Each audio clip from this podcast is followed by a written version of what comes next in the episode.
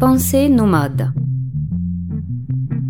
Éric Santamaria et Sébastien Jaubert reçoivent Philippe Merlier, docteur en philosophie et formateur, pour son livre Philosophie et éthique en travail social. Aujourd'hui, premier épisode. La philosophie ou comment donner du sens à la pratique éducative. Bonjour Philippe Merlier. Bonjour. Merci d'avoir euh, accepté cette invitation pour euh, ce deuxième euh, numéro de Pensée Nomade. Un numéro déjà un petit peu différent du premier, puisque je ne serai pas tout seul à, vous questionner. Je vous présente aussi Sébastien Jaubert, qui est étudiant à l'EDSUP en troisième année dans la filière éducateur spécialisé et qui a la particularité, ce jeune homme, de avoir passé un Master 2 de philosophie et de préparer à la sortie de, son DE une thèse de philosophie et, qui s'intéresse à ces questions de l'éthique. Donc c'est pour ça aussi que j'ai souhaité qu'il participe à cet entretien. Alors, ce livre, Philosophie et éthique en travail social, est paru aux éditions presse de l'EHESP. Vous êtes vous-même docteur en philosophie, auteur de nombreux livres et puis formateur pour euh, la filière conseiller en éducation familiale et sociale à Limoges, si je ne me trompe pas. Je vous remercie d'être venu depuis euh, ces lointaines terres. Merci. Vous avez écrit ce livre qui est un livre, on va voir un petit peu quel est son objectif, mais qui part de situations vécues par des, par CESF et à partir desquelles vous essayez de réfléchir et de travailler à partir de concepts philosophiques qu'on va, qu'on va aborder tout au long de, cette émission. Mais est-ce que c'est un livre qui s'adresse au CESF ou sinon pourquoi euh, ce livre euh, et les situations que sont rencontrées par les CESF dans, ce livre, euh, en quoi est-ce qu'elles pourraient toucher tous les travailleurs sociaux? Initialement, dans le projet de l'ouvrage, je l'avais conçu à l'attention des conseillères en économie sociale familiale, euh, des professionnels et puis les étudiants. Ensuite, à la demande de l'éditeur, j'ai élargi euh, l'ouvrage et son contenu aux autres travailleurs sociaux, aux assistantes sociales, enfin aux assistants de services social, aux éducateurs spécialisés et aux éducateurs de jeunes enfants à la demande de l'éditeur. Donc j'ai rajouté un chapitre euh, entier de situation, le, troisième euh, chapitre qui porte sur des situations qui concernent davantage ces travailleurs sociaux-là. Mais je me suis aperçu que dans tous les cas, les, problèmes et les dilemmes euh, éthiques concernaient le plus souvent des équipes. Donc en réalité, l'ouvrage s'adresse à tout travailleur social. Alors, on, s'est questionné avec Sébastien, puisque en dessous du titre Philosophie et éthique euh, en travail social, il y a un petit rond vert avec au milieu écrit manuel. Alors, en fait, quel est ce livre? C'est un livre pour expliquer au travailleurs social, ben, vous vous confrontez à des situations difficiles, voilà un petit peu des recettes pour, euh, pour euh, les dépasser? Absolument pas. Ce ne sont pas des recettes dans la mesure où je, je pars du principe qu'en éthique, il n'y a justement pas de recettes, puisque l'éthique, c'est toujours du cas par cas. La pastille euh, avec écrit manuel, euh, c'est un choix de l'éditeur. Hein. Personnellement, je ne l'avais pas conçu comme ça initialement. Pas comme un manuel, mais plutôt comme un mini-essai. Mais enfin, s'il peut être maniable, euh, tant mieux. Vous nous dites plutôt un espace de conseil et pas d'expertise. Quelle est la différence entre le conseil et l'expertise et pourquoi ce livre-là serait plus un livre de conseil? Je me méfie beaucoup de l'expertise. On est dans une société d'experts, on met beaucoup en avant les experts. Le fait de mettre en avant les experts et l'expertise, c'est parfois pour cacher un certain dédouanement de responsabilité de certains décideurs. J'ai été très euh, touché par un livre de Hans Jonas, non pardon, de, de Gadamer, qui, Gadamer, le philosophe Gadamer, qui critiquait les experts qui prolifèrent dans, notre société. Je crois que c'était dans Héritage de l'Europe. Ah, si mes souvenirs sont bons, hein, ça commence à remonter. J'avais été très touché par sa critique de l'expert et de l'expertise. Si on prend par exemple les, experts auxquels font appel euh, les juges, enfin c'est d'ailleurs pas, pas nouveau ça, Michel Foucault d'ailleurs critiquait déjà euh, l'expertise psychiatrique. Euh, ce qui me gêne toujours derrière cette notion d'expert ou d'expertise, c'est euh, l'autorité institutionnelle qui se tient derrière. Qui m'intéresse plus dans la notion de conseil, qui se trouve d'ailleurs euh, dans le titre même des conseillers en économie sociale familiale. Le premier chapitre s'intitule Qu'est-ce que conseiller? C'est que le conseil est peut-être plus souple et plus à l'écoute de l'autre en général et de l'usager en particulier que l'expert. Vous pensez que, les étudiants que vous croisez à Limoges ou les professionnels que vous rencontrez aussi ont besoin, sont, dans une période de, la vie du travail social où on a besoin d'avoir des conseils, on a besoin de retrouver du sens? Ah, J'en suis absolument convaincu.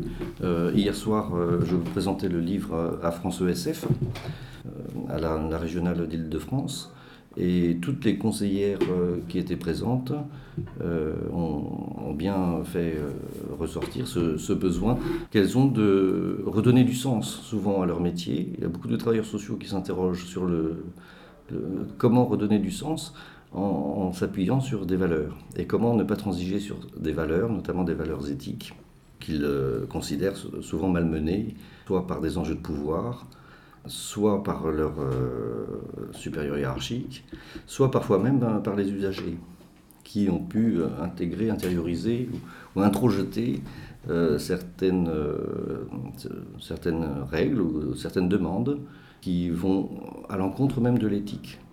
J'ai été très surpris, par exemple, que euh, certains usagers demandent à des travailleurs sociaux euh, de laisser de côté leur éthique parce qu'ils veulent des résultats plus rapides tout de suite, euh, etc. Donc ça, ça m'a ça, m'a beaucoup marqué. Oui, enfin, il me semble évident qu'il y a une, une demande très forte de la part des travailleurs sociaux en général de se retrouver autour de autour de valeurs communes qui sont euh, des principes éthiques euh, sur lesquels il est nécessaire de s'entendre. Et dans ce cas-là, du coup, euh, le rôle de la philosophie, finalement, en fait, auprès des, travailleurs sociaux voilà. Alors, en effet, pour moi, c'est tout à fait clair que c'est de la philosophie appliquée. C'est pas de la philosophie théorique ou de la philosophie pure ou un, essai euh, conceptuel, pas du tout. Euh, je l'ai conçu comme ça, comme de la philosophie appliquée. Et mon objectif principal était de donner à penser aux travailleurs sociaux, leur montrer qu'ils ne sont pas tout seuls à se poser des questions d'ordre éthique et philosophique, et surtout susciter un questionnement. Euh, le fait d'avoir euh, ajouté un extrait d'un philosophe, d'un texte d'un philosophe. qui suit chacune des situations. voilà, qui suit chacune des situations, qui sont des situations euh, concrètes, hein, qui ont été vécues par des professionnels, toutes sur le terrain. Mmh. Donc à chaque fois, les situations décrivent des cas très concrets de dilemmes éthiques. Et j'ai voulu d'abord les, commenter, faire un petit commentaire après l'encadrer de chaque situation. Et j'ai voulu faire suivre euh, un extrait de texte philosophique bah, de l'Antiquité à nos jours, hein, à peu près, puisque ça couvre à peu près toutes les périodes. Et ce que je souhaitais, c'est que le, texte du philosophe cible l'enjeu éthique et philosophique de la situation. Ça permettait, d'une part, de montrer que les grandes questions philosophiques sont toujours contemporaines, hein, euh, puisque ce que peut nous dire euh, euh, Montaigne ou Aristote ou, bien d'autres philosophes sur des questions d'ordre existentiel ou éthique ont encore des choses à nous dire aujourd'hui. D'autre part, ça, permettait de mettre en relief l'enjeu de la situation et enfin de, donner à penser aux travailleurs sociaux euh, de façon à prendre euh, un recul critique sur des situations euh, de terrain. Voilà. Alors, je me suis délibérément abstenu de faire, enfin d'ajouter après le texte du philosophe une explication ou une interprétation. Je ne l'ai pas fait parce que je voulais que chaque lecteur et chaque travailleur social ou étudiant en travail social puisse interpréter de lui-même le texte du philosophe.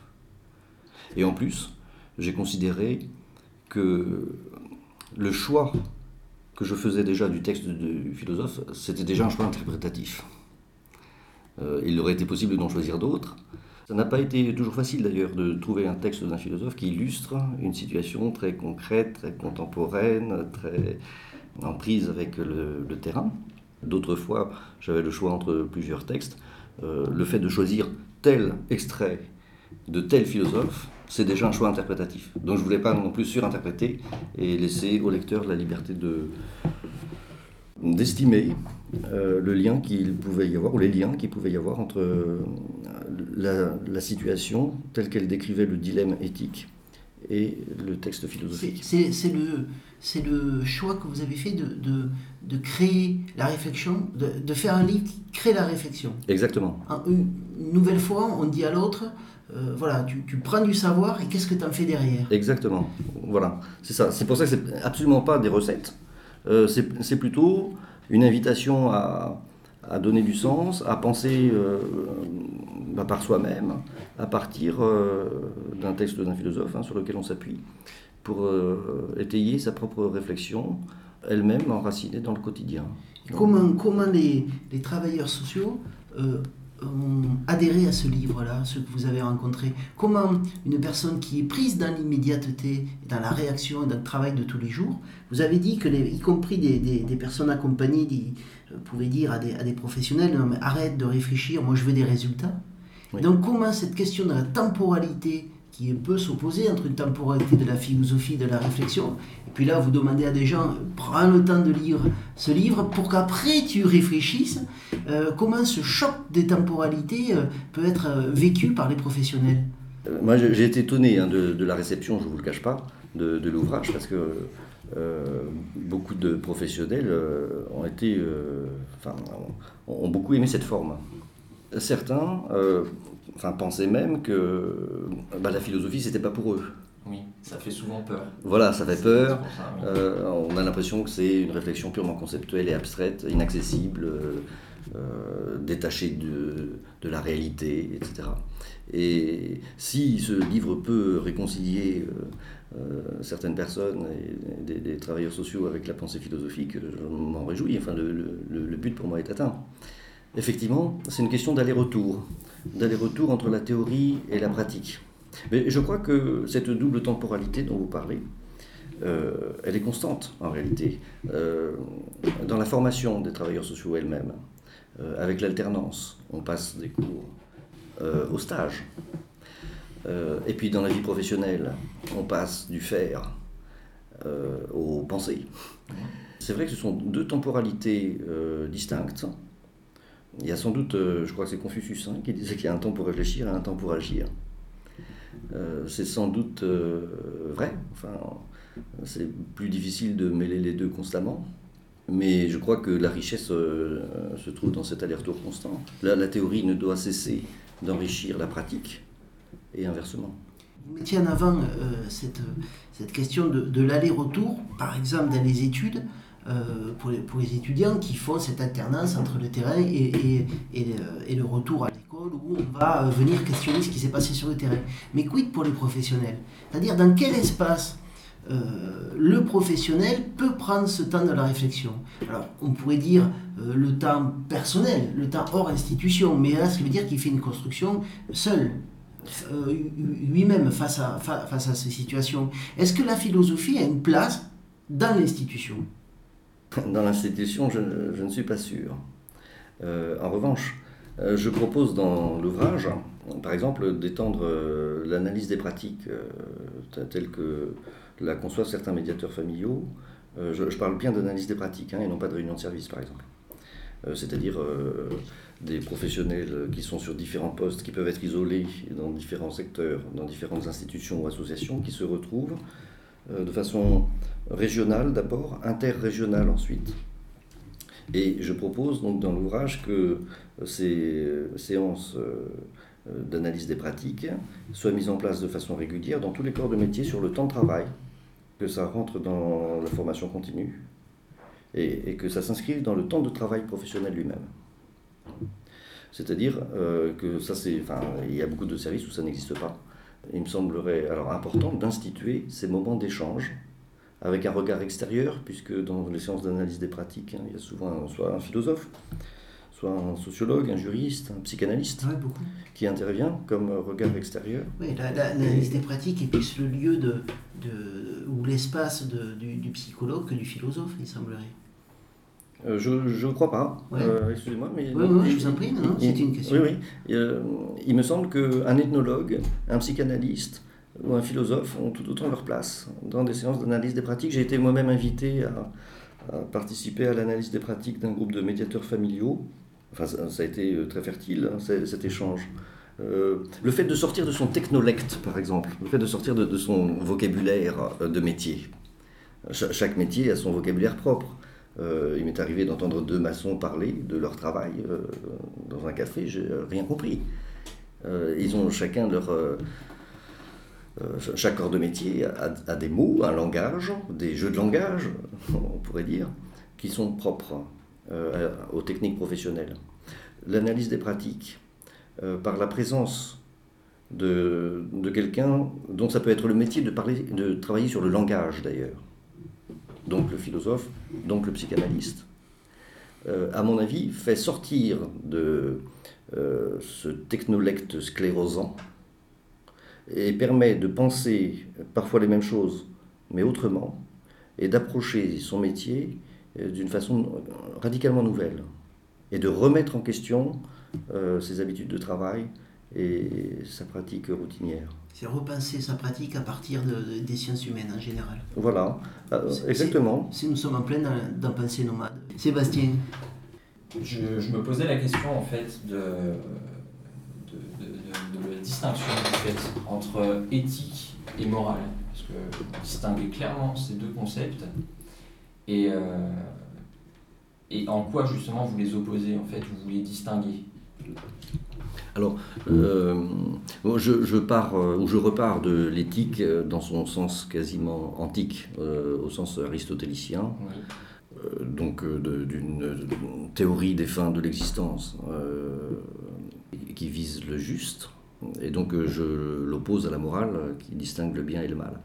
Euh, il, il me semble qu'il est absolument hors de question, d'ailleurs, si on ne veut pas être jugeant, euh, le travail, enfin, ça, exige du travailleur social qui ne raisonne pas en termes de bien et de mal vis-à-vis des dires et des actes des usagers.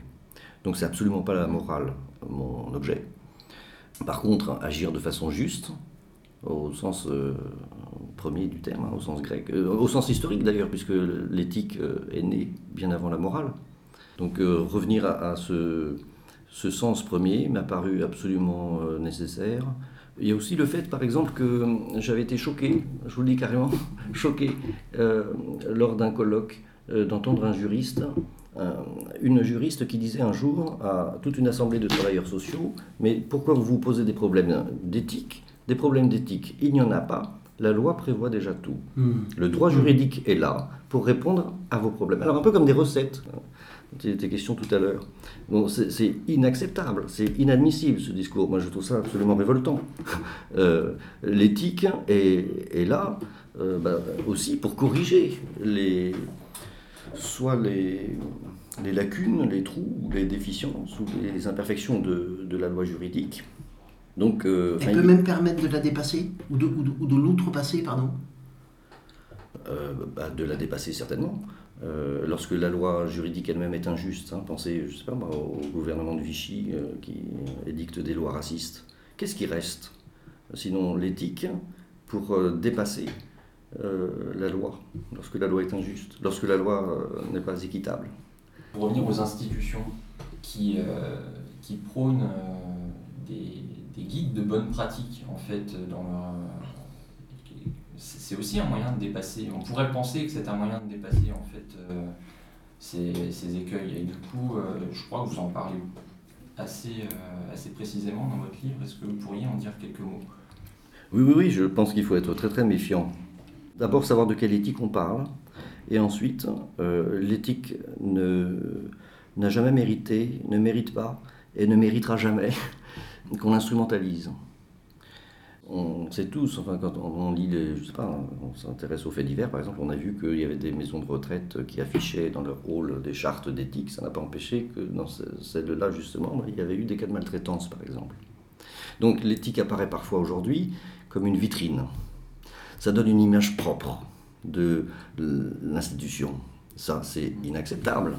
L'éthique vaut mieux que cela. et une telle récupération est, à mes yeux, inadmissible vous avez employé le mot juste. Euh, comment vous définiriez Qu'est-ce que le juste? C'est tout Platon et tout Aristote que vous présupposez derrière la, question. Euh, euh, Quand vous l'avez employé tout Comment dire ça? Il y, a, il y, a, une adéquation, par exemple, une adéquation entre ses paroles et ses actes qui vont produire un sentiment aussi, le sentiment d'être juste.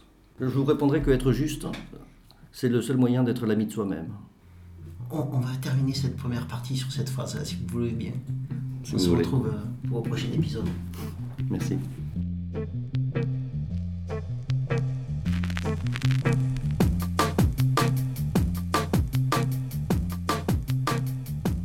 C'était Pensée nomade. Sur le trottoir d'à côté. Sur le trottoir d'à côté.